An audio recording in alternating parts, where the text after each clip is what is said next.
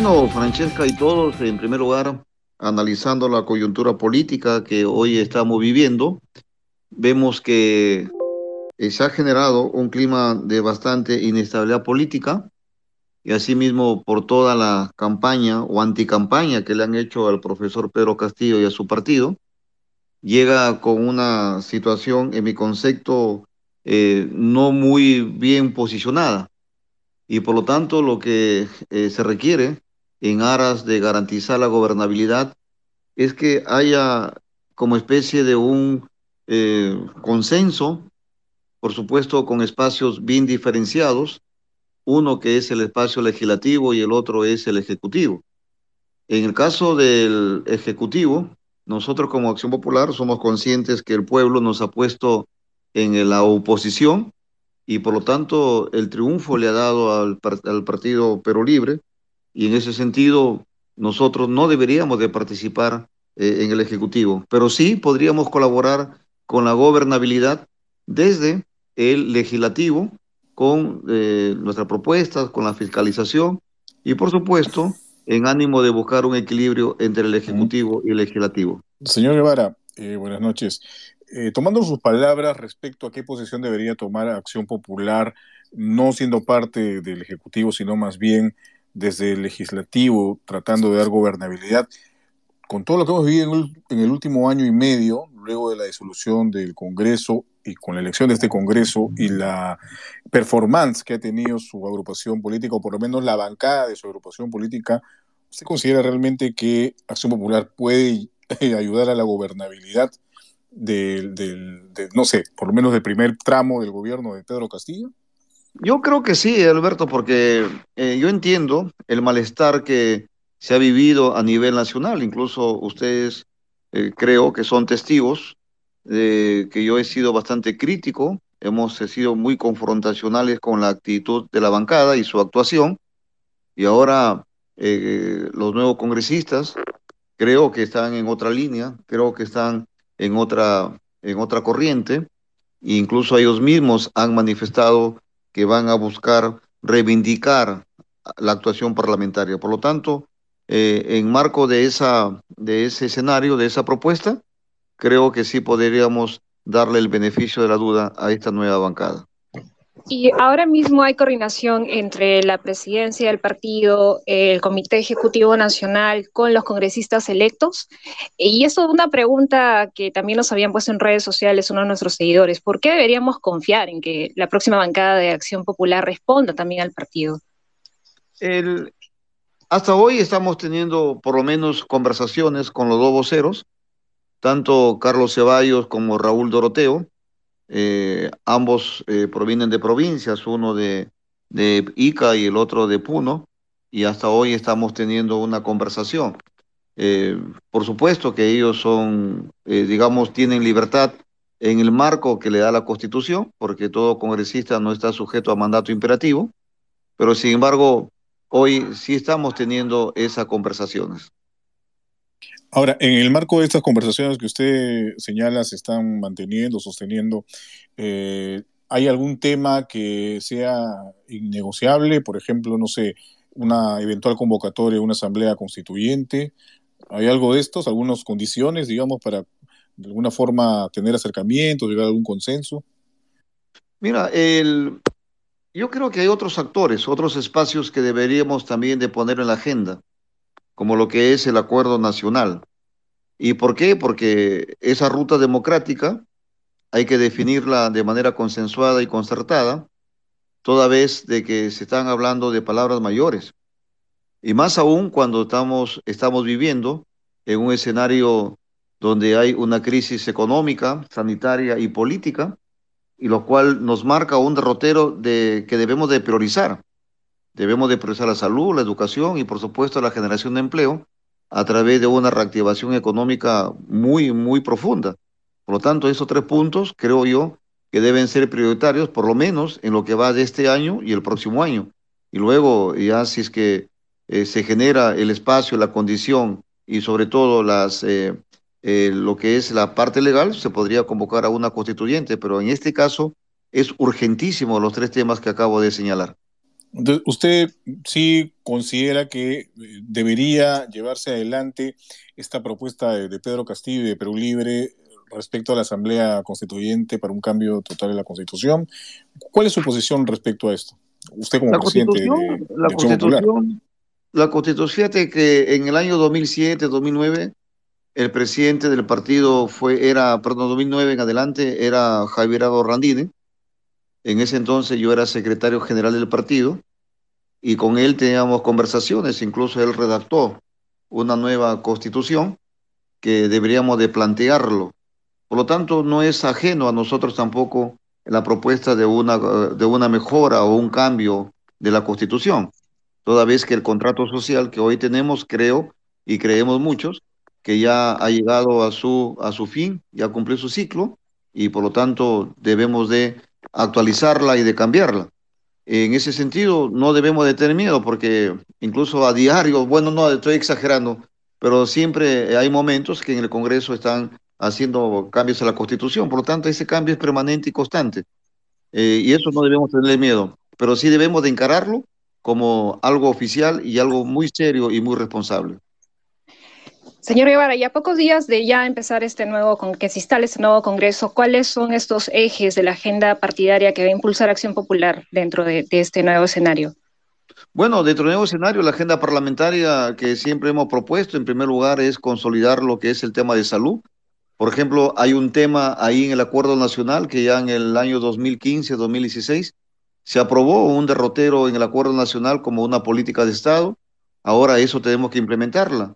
Por ejemplo, está el tema relacionado con lo que significa la parte de lo fundamental que tiene que ver un sistema de salud, que es la infraestructura hospitalaria, que es el tema de la ingeniería biomédica. Ahora se utiliza mucho diagnósticos de imágenes. Por otro lado, lo que es medicamentos y, por supuesto, el, el recurso humano, que hay que capacitarle y darle los recursos necesarios. Y otro tema que no debemos dejar de lado es el tema de la educación. Eh, ahí también se requiere consolar un modelo ejecutivo a través del Plan Educativo Nacional, pero también está lo que es la agricultura y la descentralización y por supuesto el fomento de la pequeña y mediana empresa. Son temas que son urgentes que en estos momentos no debemos desolayar y por supuesto eh, una matriz eh, productiva y económica que responda al interés nacional. Ahora, también es algo que siempre sale cuando vamos a hablar de acción popular, algo que a las personas los concita, es saber la situación del señor Manuel Merino. Él ha saludado ahora por Twitter la, la ya proclamación del presidente Castillo. ¿Qué va a pasar con él finalmente dentro de acción popular? Entiendo que obviamente la democracia manda a tener ideas disímiles, que haya debate, obviamente, pero usted ha sido una de las personas que, has, eh, que ha criticado, que criticó en su momento de manera bastante férrea la posición de Manuel Merino y cómo asume el, el gobierno en algún momento. ¿Qué, ¿Qué, va a pasar con él? ¿Qué está pasando ahorita mismo en la interna de Acción Popular? Que usted nos pueda contar, por supuesto. Eh, nosotros en el partido, en estos momentos, no tenemos lo que es el Tribunal de Disciplina. Estamos en pleno proceso de una convocatoria a elecciones que debe realizarse en septiembre para elegir al nuevo secretario general, al nuevo Comité Ejecutivo Nacional, y con ellos eh, lo que son el Tribunal de Disciplina, Sala 1 y Sala 2. Y dentro del Comité Ejecutivo Nacional está el Secretario Nacional de Disciplina, que actúa como un fiscal. Entonces, eso la verdad que no lo tenemos y es por eso que muchos me, nos reclaman porque Acción Popular no está tomando cartas en el asunto, no solamente con, con, Merino, sino con otras personas incluso a mí mismo que me quieren cometer la disciplina también, así que eso falta todavía, ¿no? Por ejemplo, Alfredo Barnechea. Bueno, Alfredo Barnechea también, ¿no? Por lo que dijo en esa manifestación que iba contra todos los contra todos los eh, eh, postulados, la tradición democrática de Acción Popular. Yo creo que, eh, por decir un, ser diplomático, creo que se excedió en sus declaraciones. Claro, eh, eh, a, mí, a mí se me ocurre, señor Guevara, pues, eh, y, creo que eso es un parte del, de la pregunta que le formulé al inicio, ¿no? Y usted hablaba de la gobernabilidad y que en ese sentido Acción Popular debería más bien mantenerse no dentro de, o por lo menos de, una relación muy estrecha o cercana con el Ejecutivo, sino más bien desde el Legislativo cumplir con su, con su deber o con su labor. ¿Por qué le pregunto eso? ¿Por qué le preguntaba eso? Porque se han lanzado, eh, Francesca, nombres como Manuel Merino, el señor Barneche, a mí se me ocurre el señor Descanseco, se me ocurre el señor Víctor Andrés García Belaunde, se me ocurre el señor eh, Johnny Lescano, que fue candidato a la presidencia por su agrupación política. Y si nos damos cuenta, pues hay una serie de, de, personajes, de figuras y de personalidades que son bastante disímiles y, no, claro, usted podrá decir que en democracia, una, una, agrupación política, es válida toda la discrepancia, en fin, claro que sí, pero son bastante diferentes, eh, digamos, no sé si las motivaciones o, las posiciones que hemos visto por lo menos en este año y medio del Congreso que ya está, está por irse. Entonces, creo que puedo reiterar, eh, si tomamos en cuenta todo, toda, esta, toda esta experiencia eh, que, involucra Acción Popular, pues este, las dudas están ahí, ¿no? Sí, y la verdad que... Sí, las dudas, eh, lamentablemente, la política nacional, ojo, no quiero escaparme de la pregunta, ni tampoco quiero justificar, sino que es una realidad. Eh, y eso pasa en todos los partidos políticos, pero de manera específica en Acción Popular, sin lugar a dudas, estas posiciones eh, haciendo un análisis crítico y autocrítico, esto ya responde a intereses personales, ya no, ya no responde a, ni siquiera a temas programáticos e ideológicos como antes era. Antes era. Claro, entonces, en todo caso, la pregunta podría ser: ¿quién manda en Acción Popular? ¿no? Usted es el presidente del, partido, pero. Lo que, pasa, este lo que pasa es que al, no haber este tipo de la. el, el presidente del partido Dentro del estatuto eh, tiene, la, tiene la representación política, pero el secretario general es el que tiene la representación legal, donde está ahí incluso el Tribunal de Disciplina, que responde a un plenario nacional. Por eso es un poco difícil entender a partidos como Acción Popular, que tiene una conformación, una estructura muy particular. Y en honor a la verdad, Jorge, porque tenemos esa estructura, es la que nos ha permitido hasta ahora sobrevivir Fíjate que somos el único partido que tradicional, como se le puede mencionar, que hasta ahora hemos sobrevivido.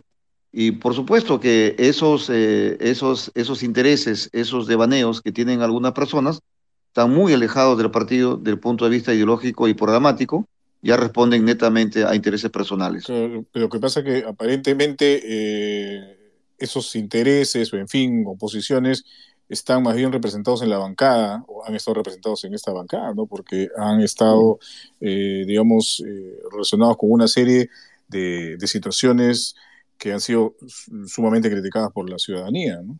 Eso es lo que me refiero. O sea, claro, usted dice que hay una cuestión programática, ideológica, en fin, pero si hablamos de intereses personales, pues... Correcto, por eso... Es una situación que... que debe generar una autocrítica, supongo. No, claro, eso es lo que te estoy manifestando, ¿no? Eh, que en estos momentos la bancada, lamentablemente, que, que tuvo una actuación, incluso fíjate que yo lo dije, en el año 2020, eh, cuando salieron elegidos, yo lo dije con mucha claridad. Dije, eh, lo que haga esta bancada incluso va a repercutir en torno a lo que es la...